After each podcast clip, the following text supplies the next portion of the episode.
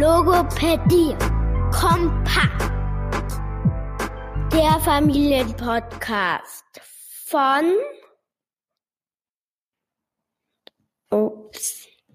No, I'm thorny. I got a lot of fake ones. I just want to bail out. Niggas monkey raw. I no time to mix up. Business emotions. Saw a lot of cautions. Try to dodge them bullets. Why they keep on following me? I wanna cook it. For these 808s.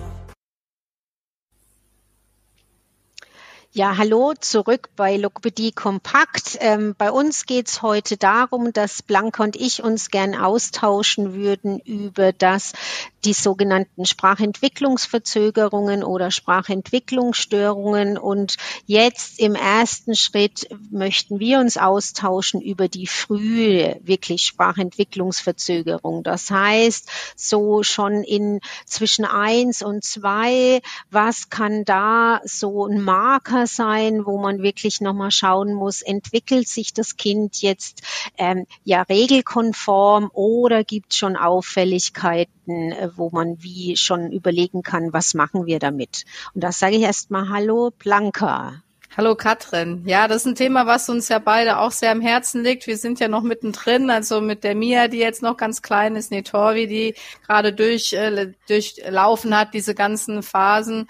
Und äh, als Eltern und Therapeuten werden wir natürlich auch öfters angesprochen von Freundinnen und Bekannten so, ne, was sagst du so zu der Entwicklung? Und deswegen dachten wir, wäre es ganz gut, wenn wir einfach mal so ein paar äh, Marker irgendwie heute durchgehen, wo man vielleicht mal genauer dann hingucken sollte, wenn man sich Sorgen macht.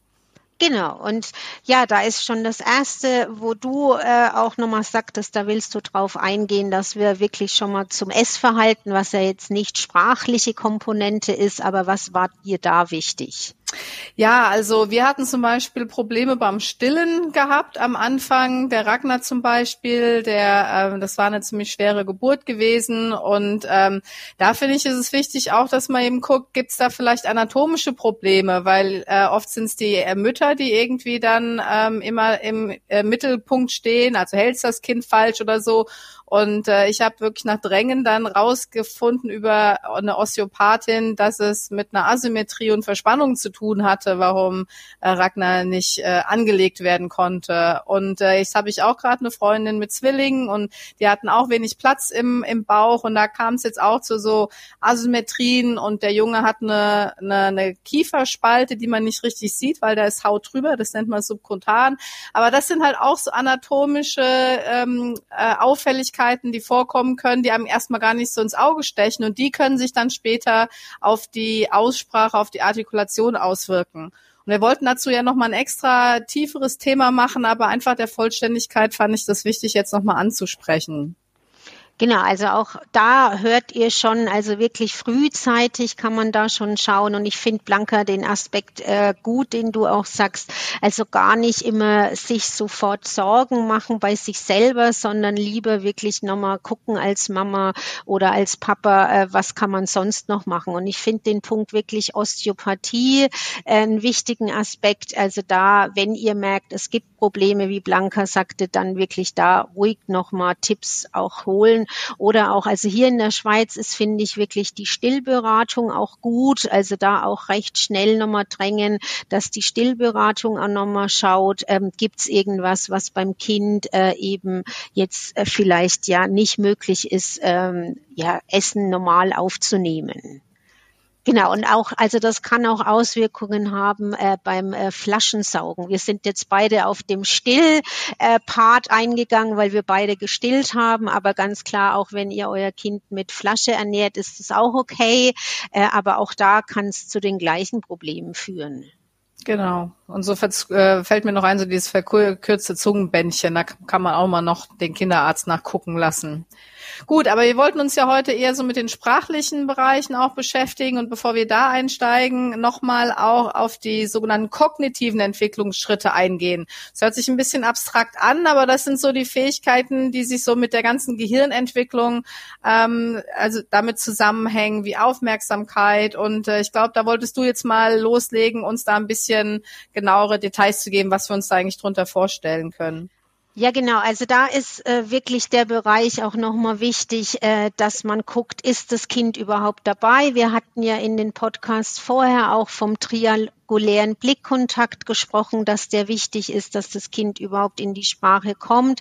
Das heißt eben auch, dass es aufmerksam genug ist, um Kontakt herzustellen zwischen Mama, die was sagt, und dem Gegenstand, um das es geht. Und ähm, da ja auch dann die Erfahrungen macht, was kann ich denn überhaupt mit dem Gegenstand machen? Also auch da der Aspekt äh, wichtig ist, dass das Kind sich dem Gegenstand widmen kann, den Gegenstand auch in die Hand nimmt, äh, den Gegenstand auch ähm, ja untersucht. Und hast du da ein Beispiel, Blanca, was hat denn bei euch Ragnar oder Torvi gemacht?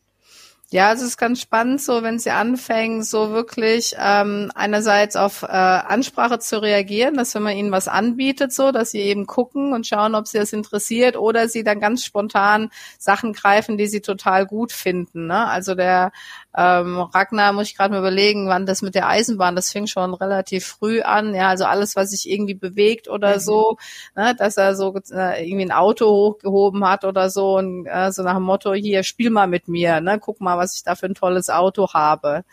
Mhm. Hast, hast, du da ein Beispiel zu mir gerade aktuell? Ja, also Mia ist das typische Girlie, finde ich. Also die kümmert sich sehr um ähm, die Hygiene und das Aussehen. Also bei ihr, also ich finde das Wahnsinn. Bei ihr ist die Bürste, also so die Bürste wirklich, das fasziniert sie.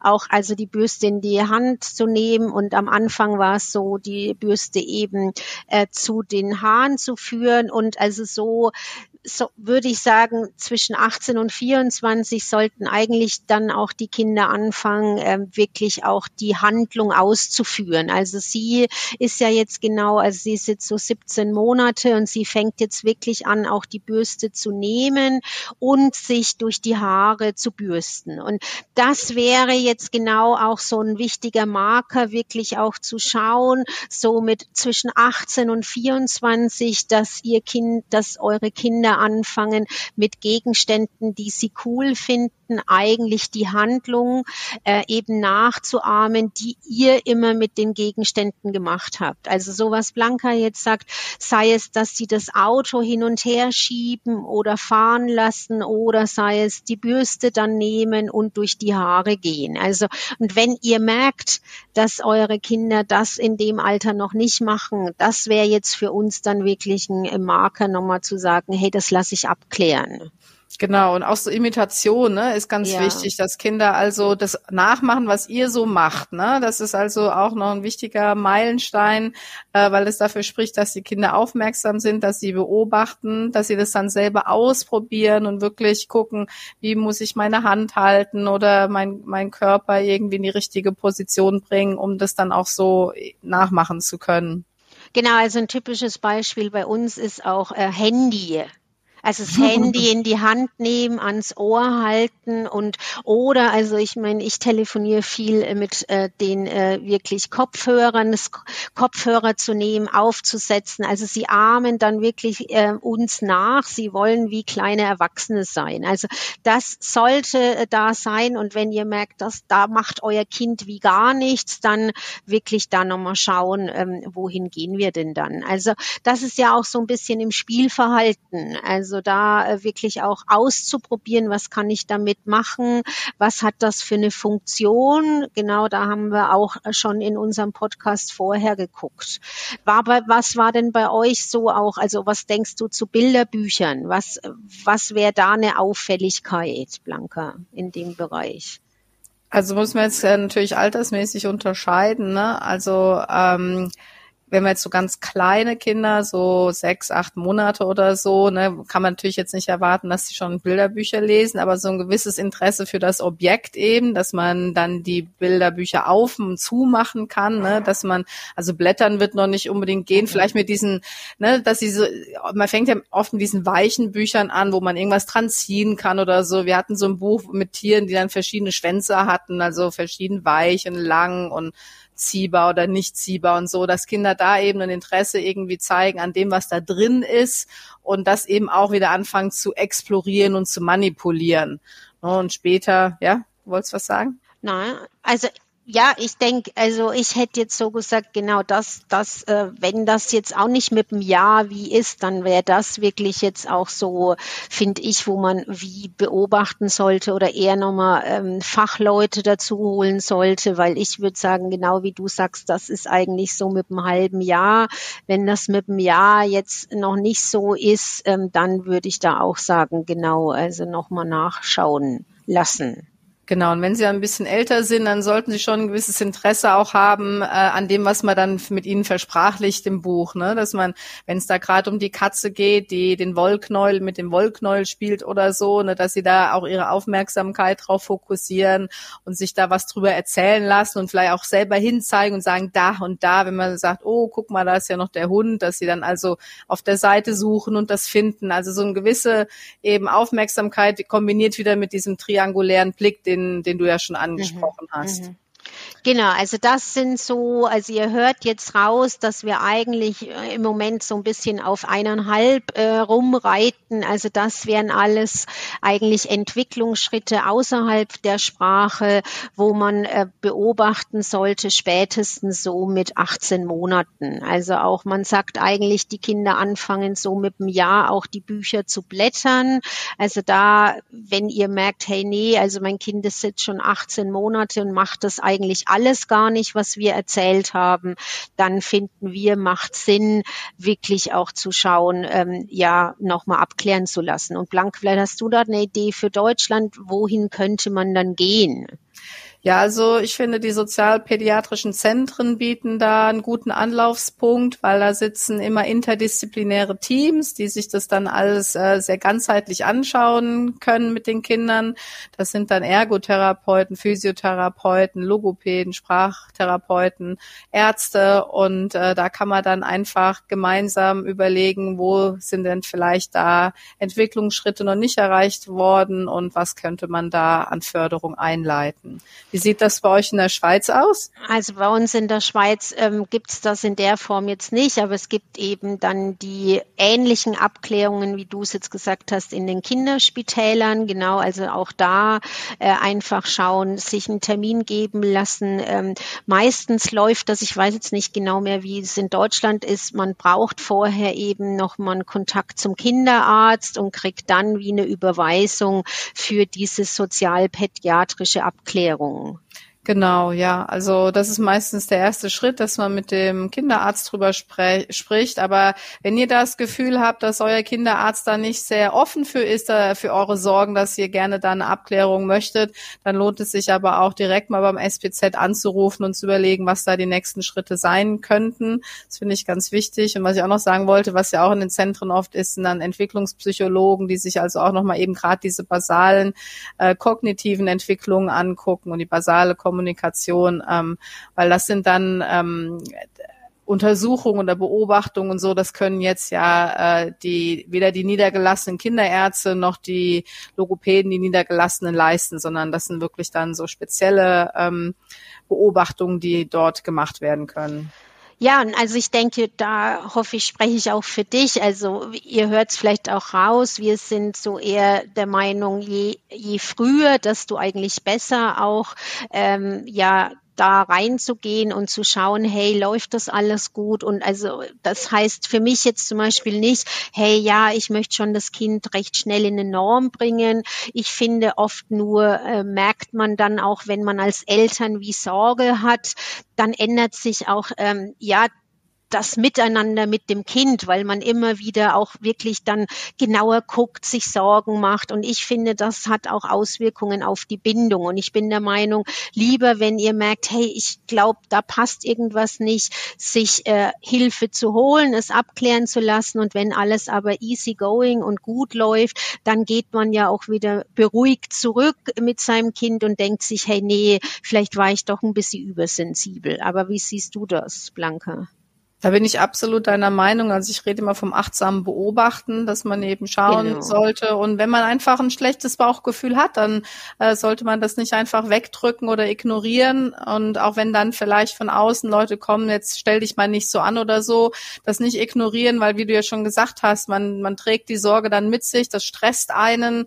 Äh, man liest dann vielleicht in irgendwelchen Ratgeber oder so und wird dann noch gestresster. Und da finde ich es auch ganz gut, wenn man dann die Fachleute ein ähm, an, also in Anspruch nimmt und einfach schaut, wo, wo stehen wir denn gerade? Und dann entweder sagen kann, ach ja, super, okay, es läuft alles so, äh, wie es laufen sollte. Oder man sagt, na, das sind vielleicht Bereiche, da müssen wir genauer hingucken, lasst uns einfach jetzt die nächsten drei Monate mal gucken, wie es weitergeht und dann nochmal von vorne äh, schauen, ähm, was vielleicht ähm, an Förderung äh, sinnvoll wäre. Und das ist ja auch eine Zeit, es wäre schade, da wichtige Zeitfenster zu verpassen, weil in der Regel hat man da ja noch viel Möglichkeiten, den Kindern was anzubieten.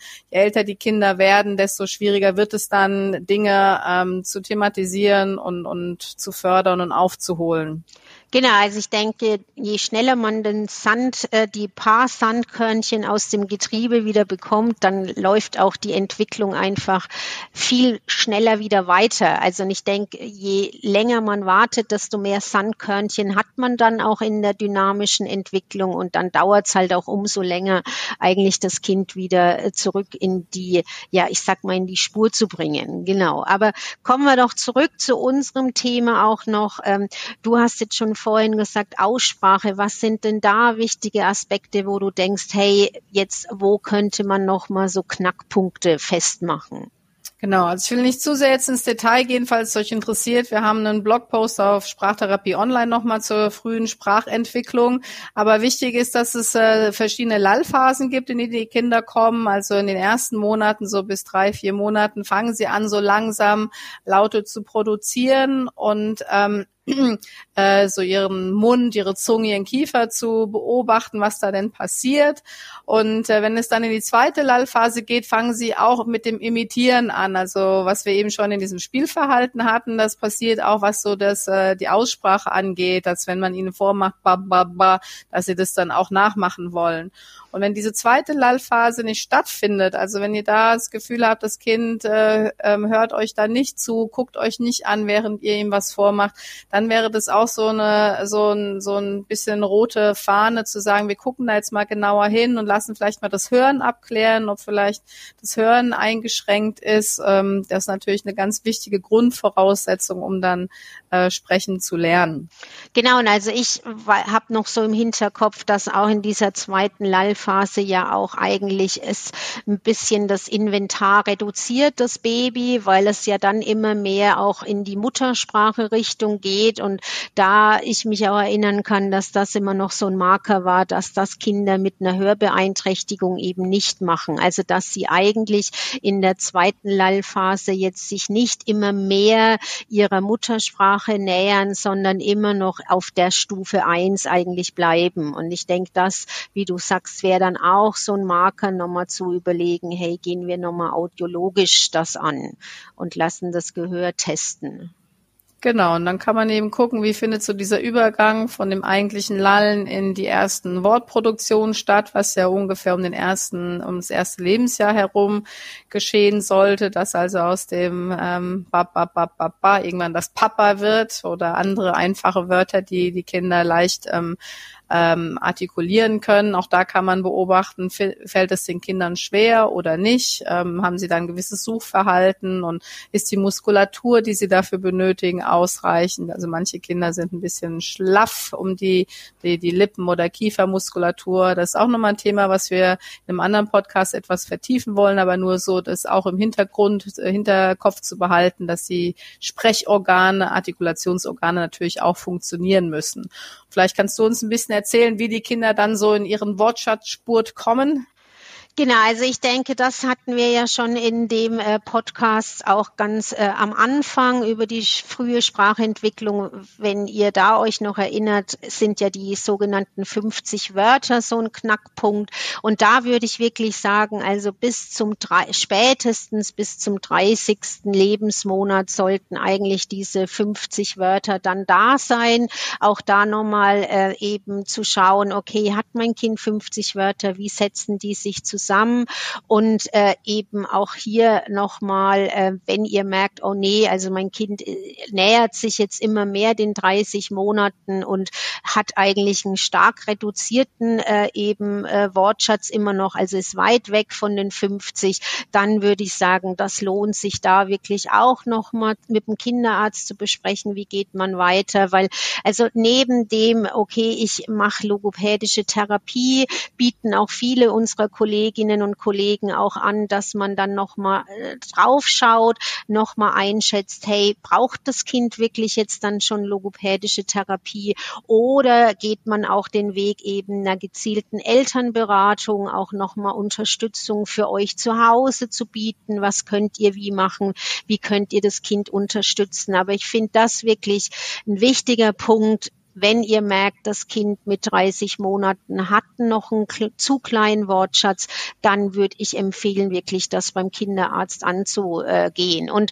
also ich weiß, äh, Blanca, wir haben uns schon mal drüber unterhalten, auch also sich da ruhig nicht vertrösten lassen beim Kinderarzt. Also meine Erfahrung ist es immer noch, dass viele der Kinderärzte sagen, ah, wir warten noch, das Kind ist ja so klein, das kommt schon noch. Also ich bin aber da der Meinung, ähm, ja, dann lieber nochmal eine Zeit, zwei Zweitmeinung einholen.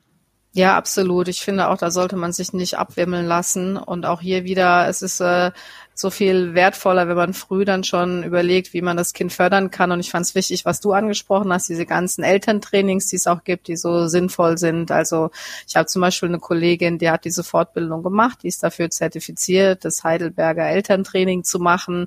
Und ich denke, das kann auch nochmal die Eltern dann bestärken, ähm, in der Gruppe mit anderen Eltern zu überlegen, was kann man generell machen, was passt für mein Kind und so sich auch den Alltag zu erleichtern, um dem Kind da besser in die Sprachentwicklung zu helfen.